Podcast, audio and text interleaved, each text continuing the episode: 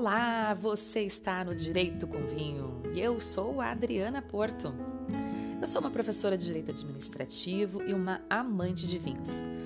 Ah, tá bom, não necessariamente nessa ordem, viu? É um prazer te ter aqui comigo.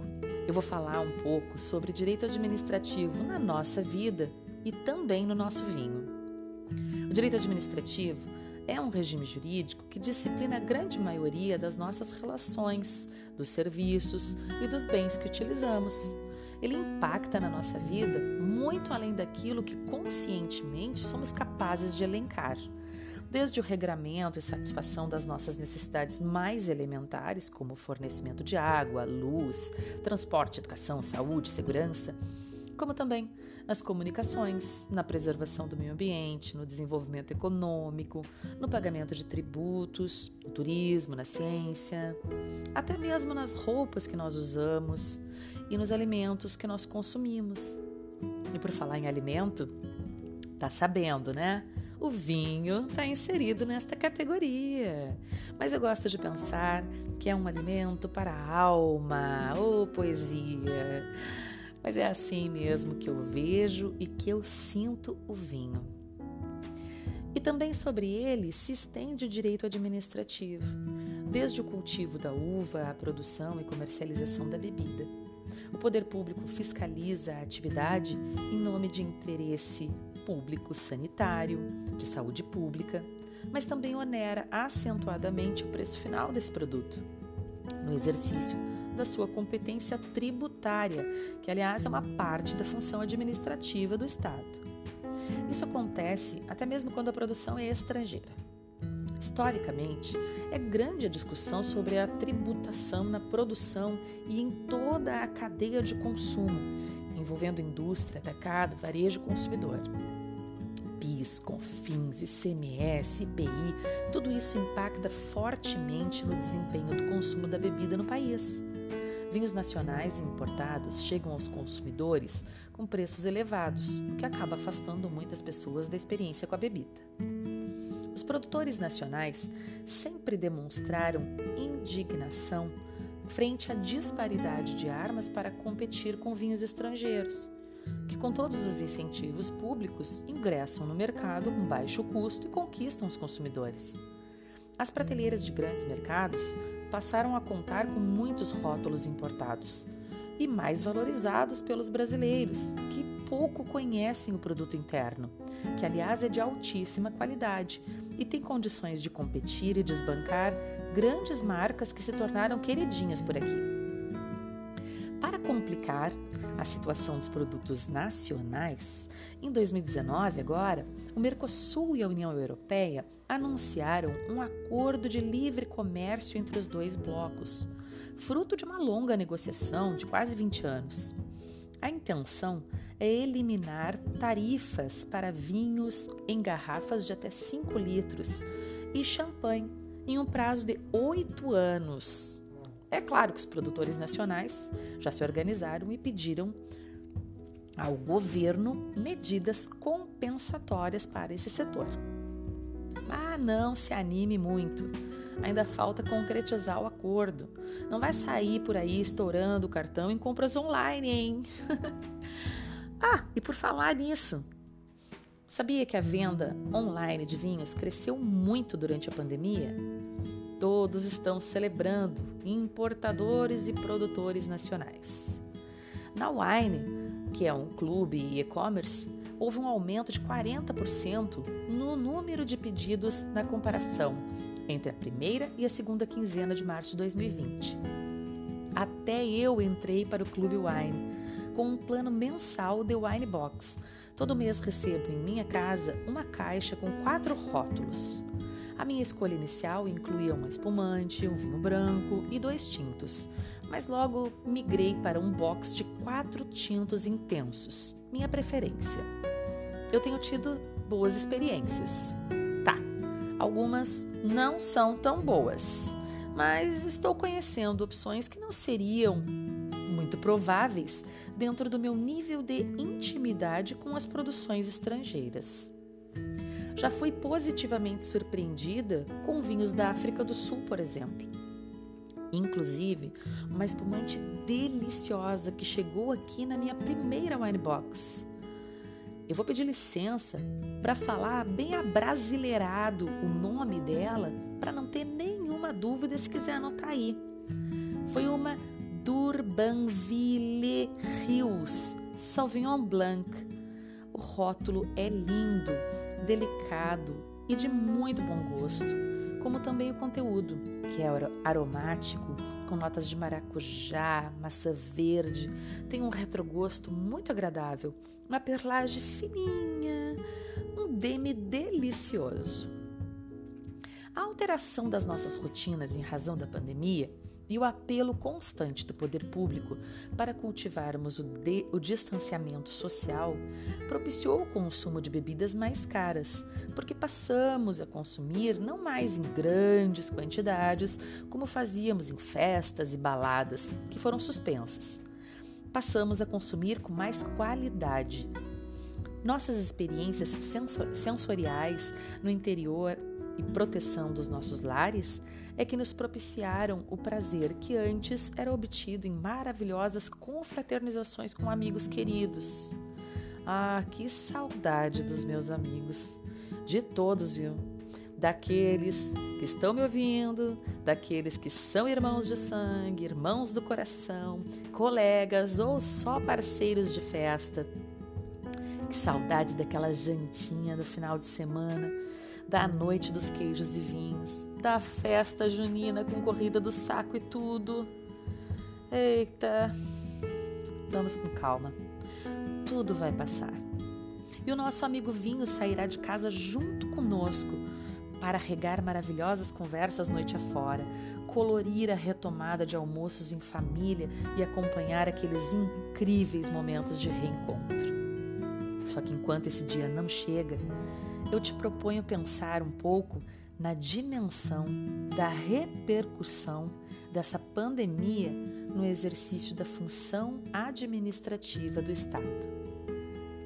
Todos acompanhamos a saturação de hospitais, a necessidade de pronta expansão de rede pública com a criação inesperada de um número gigantesco de leitos UTI.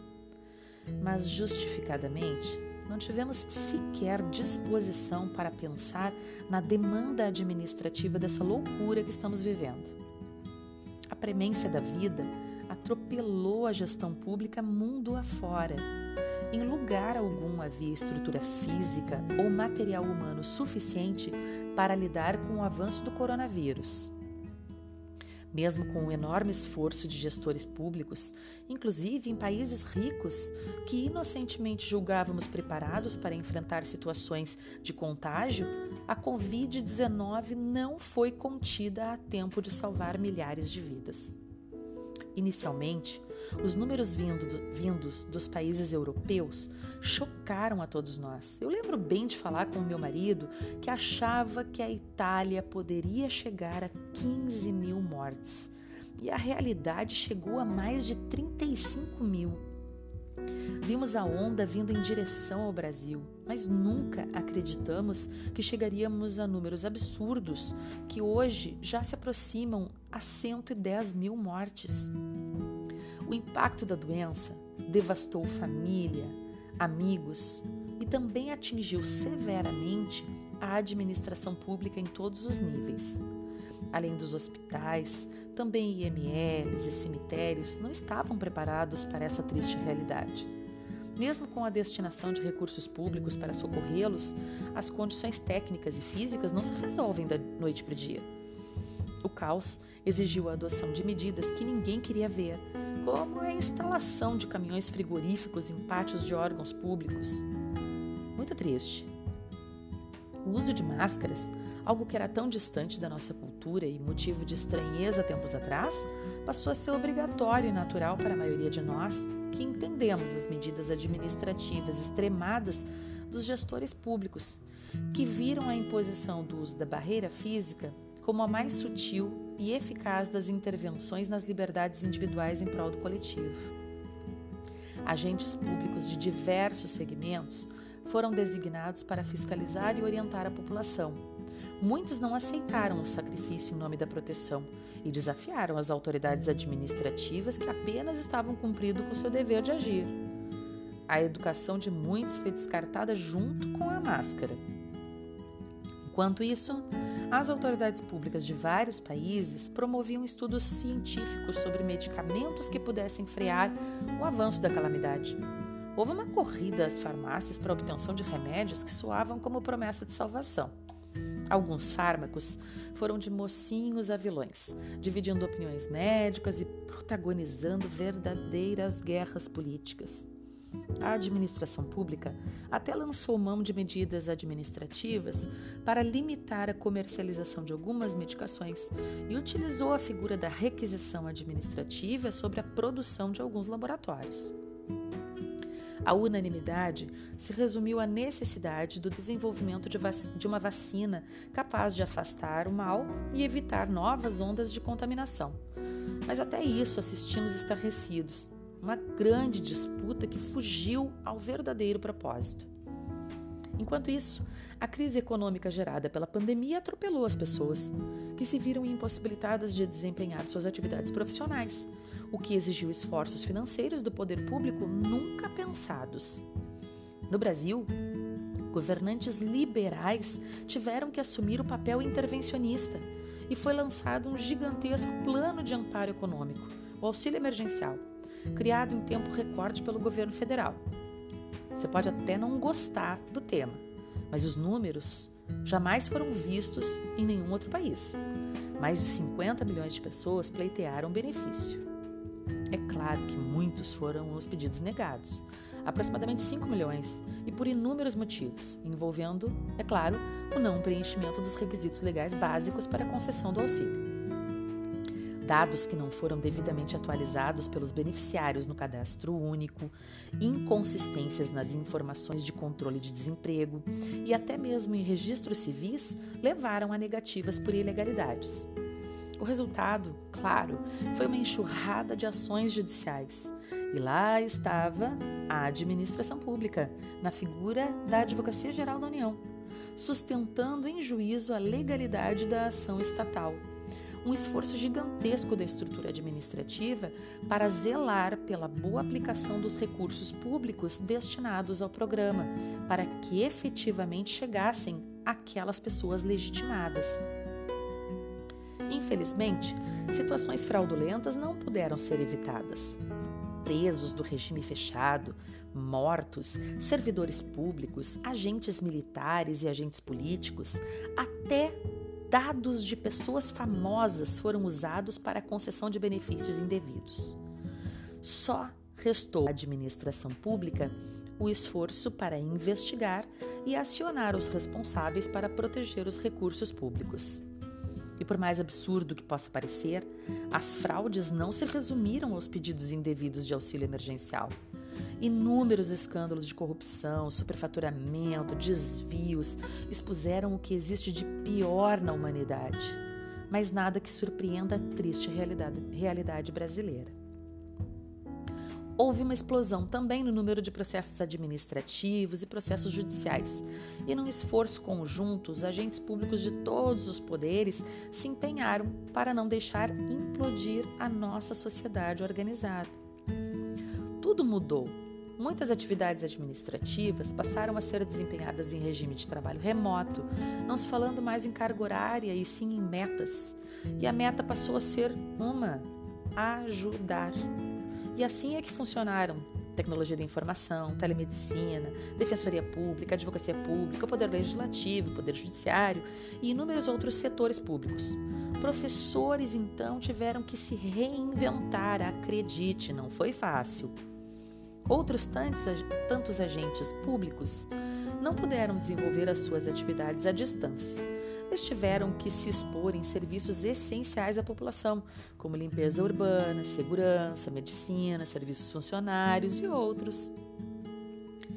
Ainda é um grande desafio.